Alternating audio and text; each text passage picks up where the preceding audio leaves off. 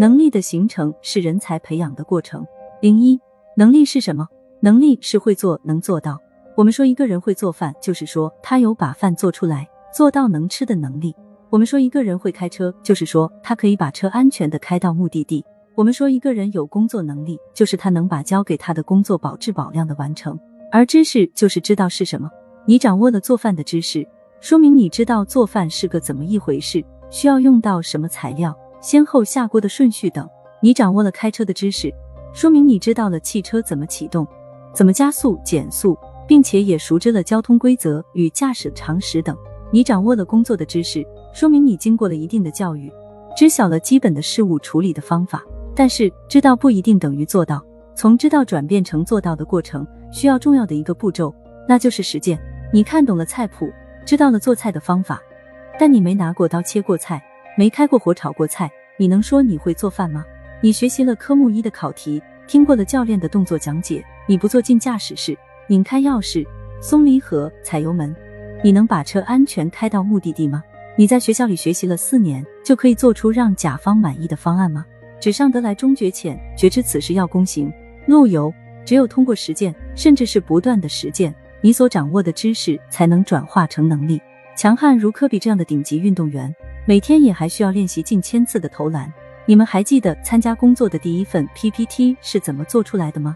到现在，你有做过多少份 PPT 了呢？当你觉得一件事情驾轻就熟的时候。那就是具备掌控这件事的能力的时候。现在我们知道了能力可以通过实践所掌握的知识来获得，那么知识又是怎么得来的呢？还是说会做菜？在我们知道做菜是怎么一回事之前，我们会看很多相关的信息，比如刷抖音、小红书，比如去买本菜谱，比如去看你的妈妈是怎么做的，又或是报一个厨艺培训班，听听老师怎么说。这些你获取到的信息，我们可以称之为见识。我们会说一个人见多识广，就是说他见过的东西比较多，知道的事情也比较多，说起什么来他都能说出个一二三来。如果在对于一件事情或者在一个领域，你所获得的信息越来越多，那么这些信息就会让你对这件事或这个领域的了解越来越多，久而久之，这些信息也就形成了知识。回到工作这件事上，如果你是负责精益生产方面的工作，通过不断的积累精益生产方面的信息。如书本、案例、参观、见习等，逐步的形成自己对精益这件事的认知，慢慢的形成自己的精益知识体系。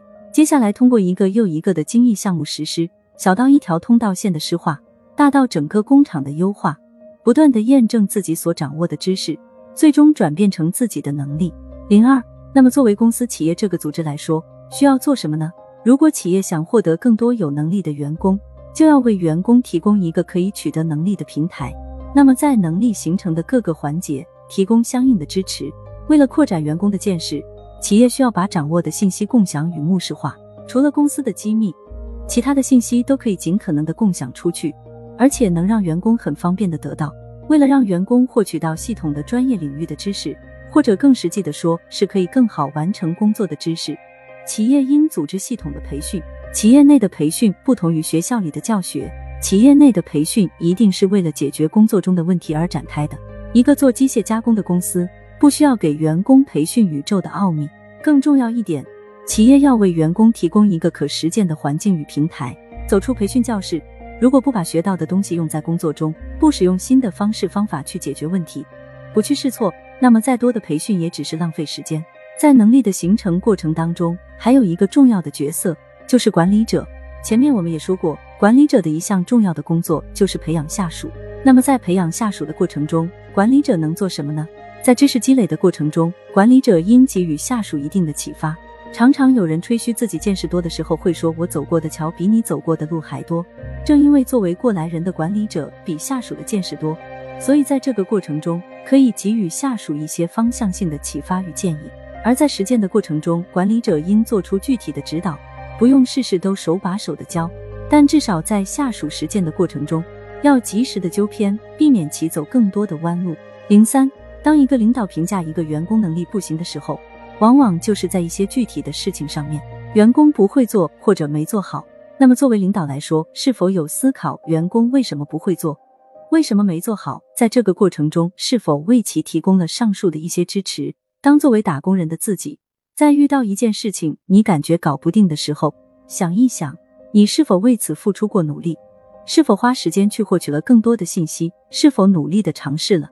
每个人都有自己的天赋，能够将自己的天赋付诸实践，开花结果，那自然是最好了。看看那些卓越的人们，他们是金字塔尖的那些人，更多在金字塔中间的普通人啊。在获取能力的道路上，我们要付出更多的艰辛。在此特别感谢原一汽集团 TPS 专家姜老师。